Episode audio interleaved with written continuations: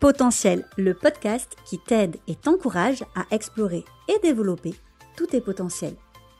Oser être soi avec toutes ses particularités. Voilà en quoi consiste mon travail depuis des années. Moi, c'est Elodie, diplômée en psychologie, en psychanalyse, coach, médiatrice familiale, formatrice et autrice de nombreux livres sur les atypies. Moi-même concernée, multipassionnée et au multipotentiel, j'accompagne les atypiques à trouver du sens à leur vie, tout en restant alignés avec qui ils sont. Mais encore faut-il savoir qui on est vraiment, n'est-ce pas? C'est ainsi que je te souhaite la bienvenue ici, dans ce podcast, et que je te souhaite bien sûr une belle écoute.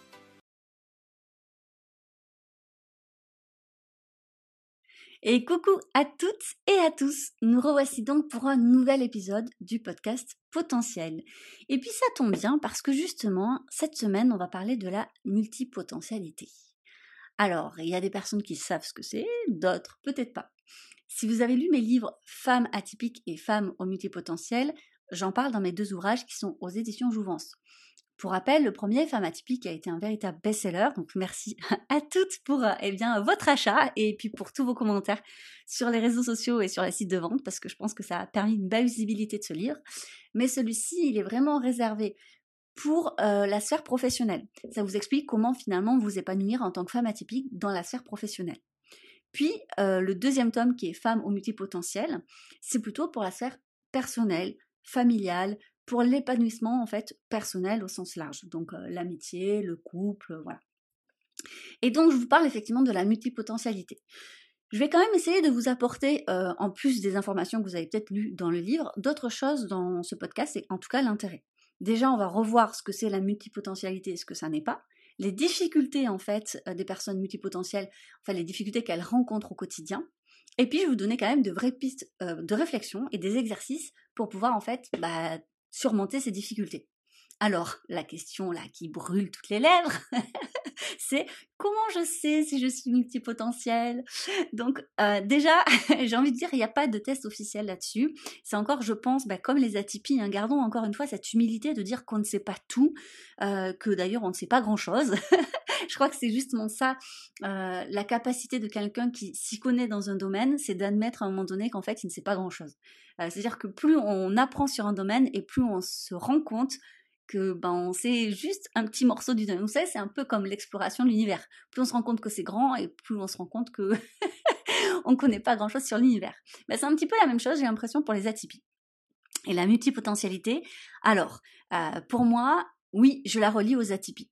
Peut-être que d'autres, ce n'est pas le cas et c'est ok. Et je vous encourage vraiment justement à aller voir un petit peu ailleurs ce qui peut se dire sur le sujet. C'est vraiment chouette. Et d'ailleurs, je vous encourage toujours, rappelez-vous, à faire votre salade composée, hein, dans le sens où bah, ici c'est un grand buffet à volonté. Euh, servez-vous de ce qui vous fait plaisir, laissez le reste et bref, bon appétit. Et eh bien la multipotentialité, moi je la relie aux atypies. Pourquoi? Parce que quelque part, il y a cette intensité. Et on va le comprendre lorsque je vais vous expliquer un petit peu ce que c'est. Donc, notez bien la multipotentialité, et ça fait grincer des dents, je sais le terme, parce que je vous connais, je vous connais. Vous êtes en train de dire, oula, déjà, je suis pas sûre d'avoir du potentiel, alors multipotentialité, genre, j'aurai de multiples potentiels. Ah là là là, ça c'est compliqué. Donc, déjà, il faut savoir que c'est un concept qui décrit la capacité d'une personne à exceller dans plusieurs domaines ou à avoir des intérêts, des talents et compétences diversifiées.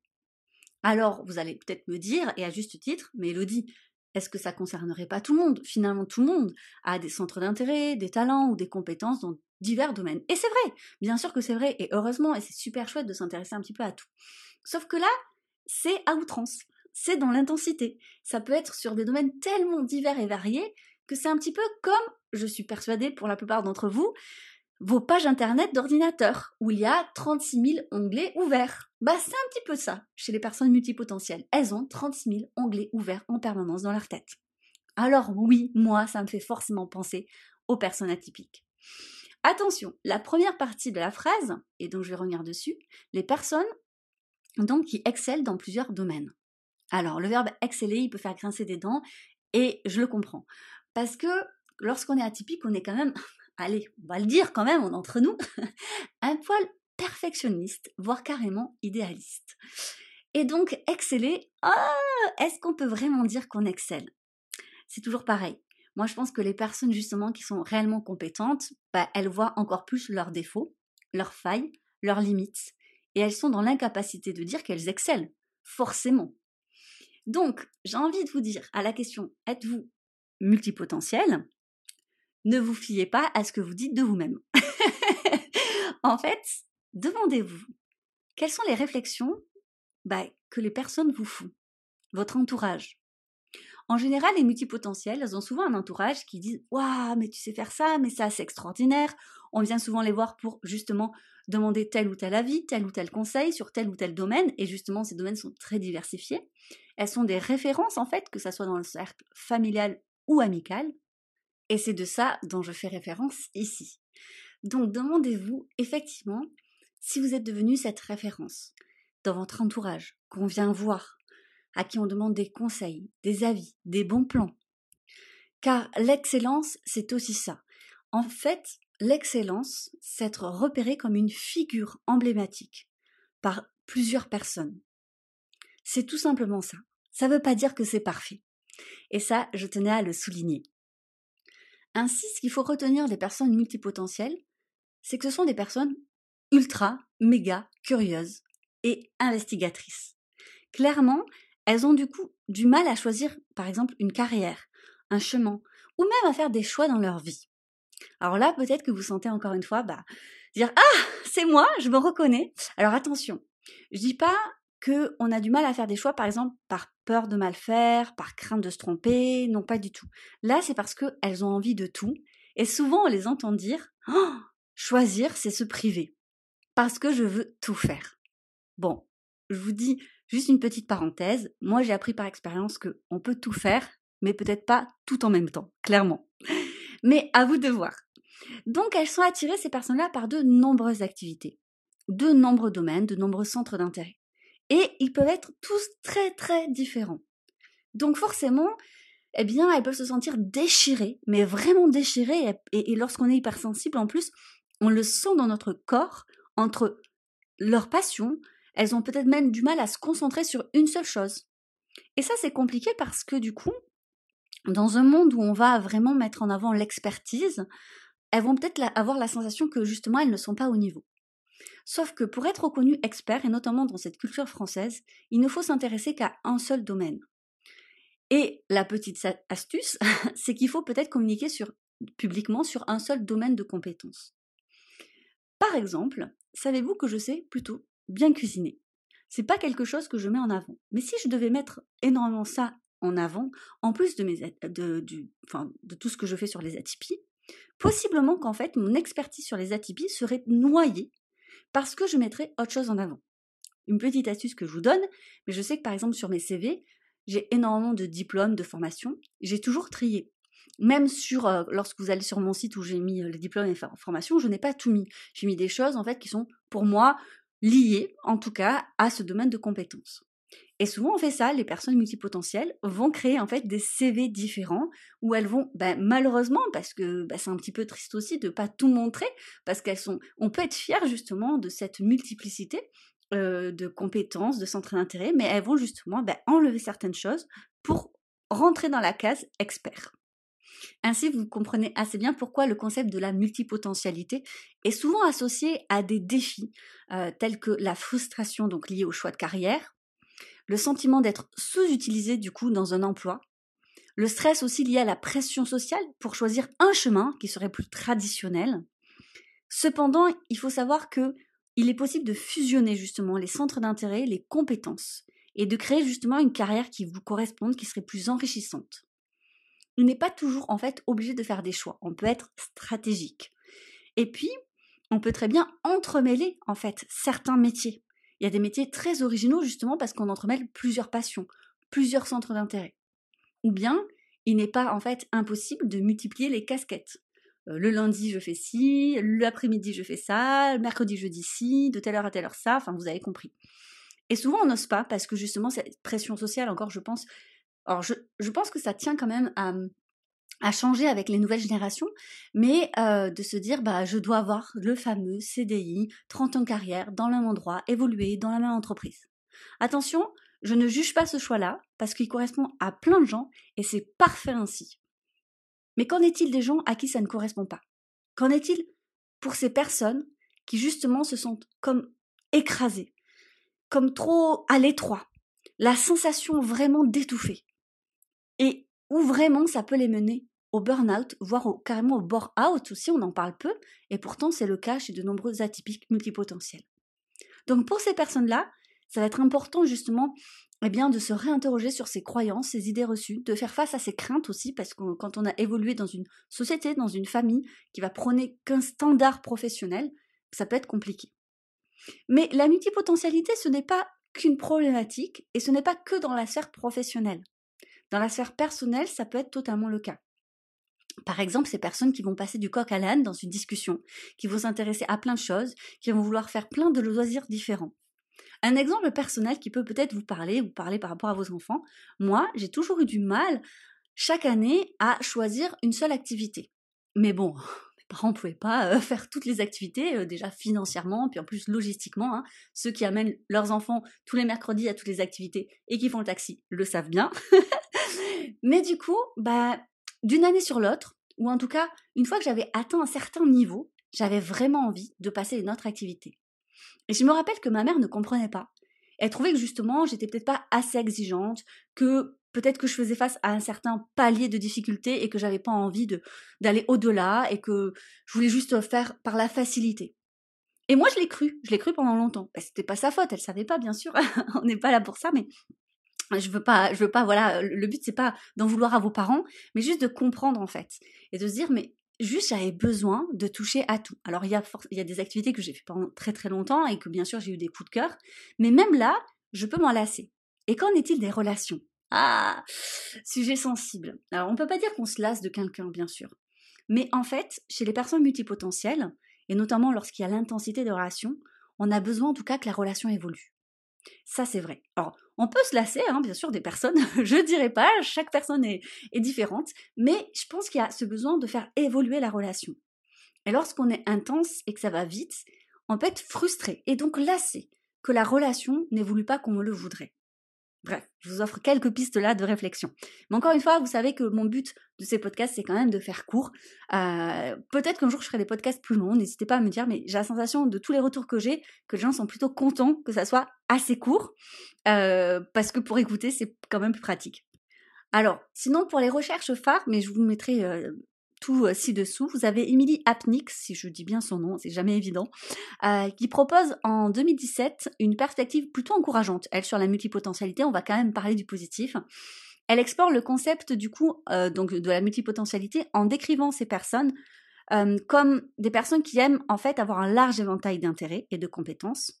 Et du coup, elle encourage vraiment toutes les personnes à embrasser cette diversité, ces multiples centres d'intérêt parce qu'elles se rendent compte que justement, ce sont des personnes qui vont beaucoup plus s'épanouir dans leur vie.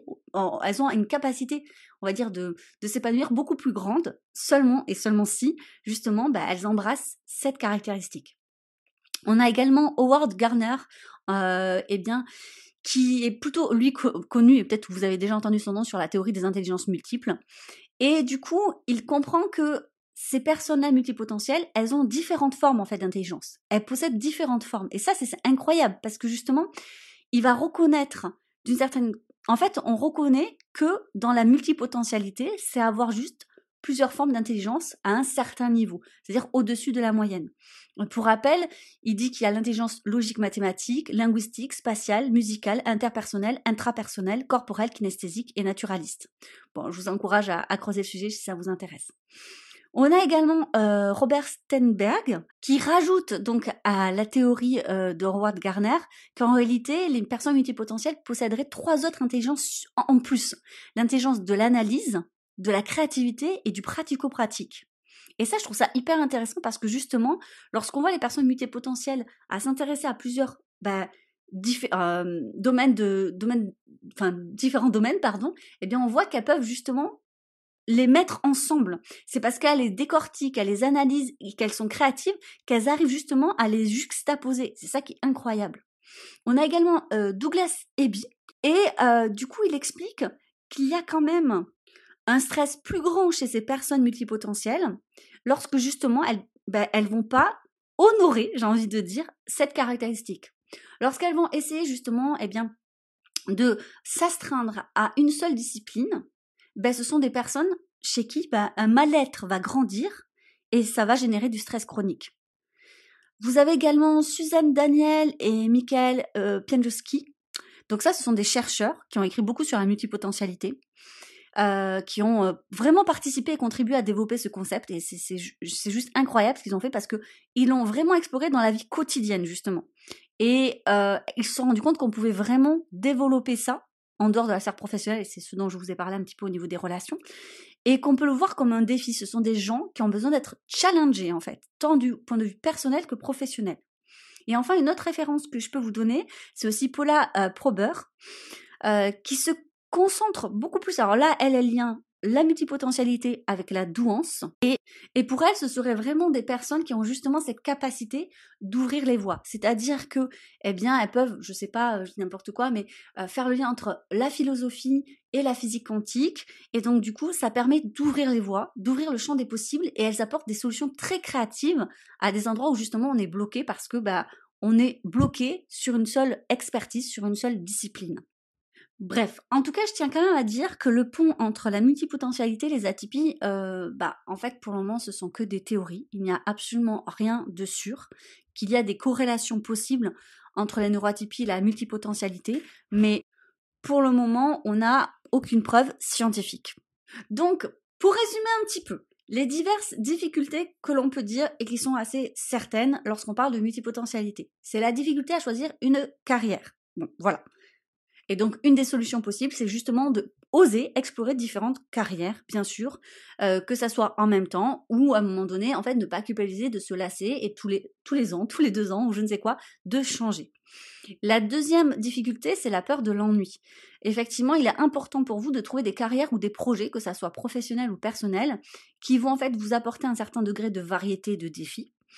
Euh, et même d'envisager peut-être des rôles qui permettent de développer plusieurs compétences en même temps. Donc c'est vrai que l'entrepreneuriat, par exemple, peut vous aider. La troisième, c'est la surqualification ou la sous-utilisation. C'est-à-dire que il va être important de chercher des postes qui vont valoriser la diversité de vos compétences, euh, d'envisager des rôles plutôt, bah, enfin, où vous avez une grande autonomie, une grande liberté pour la créativité, et d'oser communiquer ouvertement avec les employeurs, ou bien d'être stratégique, mais dans ces cas-là, comme je vous disais, si vous êtes stratégique sur un CV, bah, ne vous bloquez pas qu'à une seule carrière. C'est-à-dire, soit vous avez un seul emploi qui vous permet cette diversité, soit, eh bien, vous avez plusieurs emplois pour justement vous diversifier. Euh, la quatrième difficulté, c'est la pression sociale. Donc, on en a un petit peu parlé. C'est vrai que c'est pas forcément évident de faire face aux autres, surtout lorsqu'ils ont, ben, pas, enfin, ils ont pas du tout la même façon de fonctionner. Donc, ça va être important pour vous d'établir des objectifs vraiment très clairs qui sont basés sur vos propres intérêts, sur vos propres valeurs et sur vos propres besoins en fait, et de ne pas essayer de convaincre ou de justifier auprès des autres. Vous savez bien, plus on se justifie et moins ça fonctionne. La cinquième difficulté, c'est la difficulté à persévérer. Bah forcément, hein surtout lorsqu'il y a la pression euh, eh bien sociale et familiale. Et donc là, ben, ce que je peux vous suggérer, c'est justement d'avoir une discipline et j'ai envie de dire une loyauté envers soi-même. C'est-à-dire vous prenez un engagement envers vous-même. Euh, souvent, on a une grande loyauté euh, envers les autres, mais moins envers soi-même parce qu'on doute. Bon, donc peut-être de vous dire, bah là je m'engage envers moi-même. Vous pouvez très bien euh, rechercher le soutien d'un mentor ou d'un coach, ça peut vraiment vous aider. Et bien sûr atypique, hein, c'est mieux. voilà. Il y a euh, la sixième difficulté, la gestion du temps. Euh, ça c'est important parce que, et je pense à, toutes ces personnes qui commencent à faire une recherche sur internet, puis après finalement ça les amène à une autre recherche, qu'ils amènent à une autre recherche, et puis finalement elle devait rester que 10 minutes, et puis ça fait déjà une heure. Internet et la multipotentialité, c'est toute une thématique. Mais du coup, ça va être important de peut-être utiliser des outils de gestion du temps. Il y a des applications, des calendriers, bref, lister des tâches, peut-être ça aussi. Hiérarchiser, c'est très compliqué souvent pour les personnes multipotentielles de hiérarchiser, mais clairement, c'est très important pour éviter la surcharge. Euh, du coup, la septième difficulté, c'est la surcharge cognitive. C'est-à-dire que ça va être important du coup, euh, parce qu'à un moment donné, bah oui, on peut avoir mal à la tête. Oui, il y en a trop. Au niveau de la charge mentale, il y en a trop parce qu'on veut trop bien faire, tout faire et ça va être compliqué. Donc là, bah, par exemple, vous pouvez pratiquer, euh, bah, avant, je vous ai dit tout ce qu'il y avait à faire, par exemple, pour euh, notamment hiérarchiser les tâches, mais sinon, il y a pratiquer la pleine conscience, le yoga, la méditation, ça peut réduire le stress, par exemple, si vous êtes sujet au stress. Vous pouvez donc utiliser bien sûr des méthodes d'organisation et même vous faire aider. Il y a des coachs en organisation, mais ça va être important d'avoir ça. Euh, la huitième difficulté, bah, le stress en l'anxiété. Donc je déroule hein, mon tapis rouge, vous avez compris. Donc là, pareil, je pense que ça va être important d'explorer des techniques de gestion du stress qui vous conviennent à vous, là encore, euh, comme la respiration profonde, par exemple, pour nommer que ça, mais ça peut être plein plein de choses, ou bien l'écriture intuitive, donc vous écrivez tout sur un cahier et vous écrivez tout ce que vous avez besoin. Ça, ça peut énormément fonctionner pour certaines personnes. Euh, la neuvième difficulté, c'est euh, la difficulté à se sentir compris, euh, même auprès de ses proches qui vont se dire encore tu lâches ça, mais tu veux pas persévérer? Ça n'a rien à voir avec la persévérance et du coup on manque de confiance en soi. Et donc, je vous encourage à chercher des groupes de soutien, des communautés de personnes en fait multipotentielles, à suivre des comptes comme le mien, bien sûr, où vous allez vous sentir moins seul. Ça fait du bien. je rejoins un peu cette idée de peut-être se faire coacher par quelqu'un de multipotentiel ou en tout cas qui connaît les atypies parce que il faut vous dire que clairement, quelqu'un qui est formé aux atypies, il trouvera pas du tout votre multipotentialité bizarre. Et enfin, du coup, la dixième difficulté, mais ça rejoint un peu tout et je vais terminer là-dessus, c'est le sentiment finalement de ne jamais être à la hauteur parce que on a la sensation qu'on ne termine jamais quelque chose. Et du coup, qu'on n'est pas bon. Parce qu'on se compare à une norme qui n'est pas censée exister. Je vous renvoie au livre La tyrannie de la norme de Todd Ross, qui pour moi est un livre incroyable et qui remet justement en perspective bah, normalité. Voilà. Donc, par contre, et pour vous, je pense que c'est important, il y a un grand sentiment de satisfaction personnelle lorsqu'on sait qu'on a terminé quelque chose. Mais euh, c'est très subjectif, cette notion de terminer quelque chose. Donc je vous encourage vraiment à vous dire, bon ben ok, euh, je, moi en fait, quand est-ce que j'estime que c'est terminé? Du coup, apprenez à définir un objectif qui est réaliste et réalisable, euh, à décomposer peut-être les tâches aussi en plus petites tâches et à célébrer finalement ben, toutes les réalisations et à vous dire ben, en fait moi pour moi c'est terminé là j'ai réalisé et vous nourrir de cette satisfaction personnelle qui va justement augmenter votre confiance en vous. Bref, je crois que c'est important voilà, de noter que bien sûr, bah, toutes ces solutions à toutes ces difficultés, bah, ça varie d'une personne à l'autre, parce que vous savez bien que chaque personne atypique est justement singulière, et c'est ça qui est incroyable. Mais la prise de conscience justement de vos besoins, de vos particularités, ben en fait, pour moi, c'est la base de tout.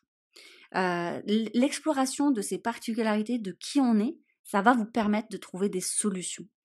Et ben voilà, encore une fois, n'hésitez pas si jamais vous sentez que bah, vous n'êtes pas bien avec tout ça, euh, que le, ce podcast ne suffit pas, et je peux le comprendre, de trouver justement des amis, des mentors, des professionnels qui peuvent vous aider. J'ai mis un annuaire de professionnels justement, que ce soit sur mon site comme sur mes réseaux sociaux, donc n'hésitez pas à demander de l'aide et vous allez vous sentir moins seul et tout autant adapté comme n'importe qui. Et justement, vous allez comprendre que la multipotentialité va vous permettre justement de plus, encore une fois, vous épanouir, et d'être plus aligné avec qui vous êtes. Voilà. Allez, je termine là-dessus. J'espère que ce podcast a pu soit vous rassurer, soit vous orienter, en tout cas vous ouvrir des perspectives. Et sur ce, n'oubliez pas de noter, de laisser un avis, de le partager, bref, et de, ben voilà, et de me faire un petit coucou peut-être sur les réseaux. Je vous embrasse et je vous dis à la semaine prochaine. C'était le podcast Potentiel par Elodie Crépel. N'hésite pas à laisser une note, un avis et à le partager. Je te dis donc à lundi prochain pour un nouvel épisode. Belle journée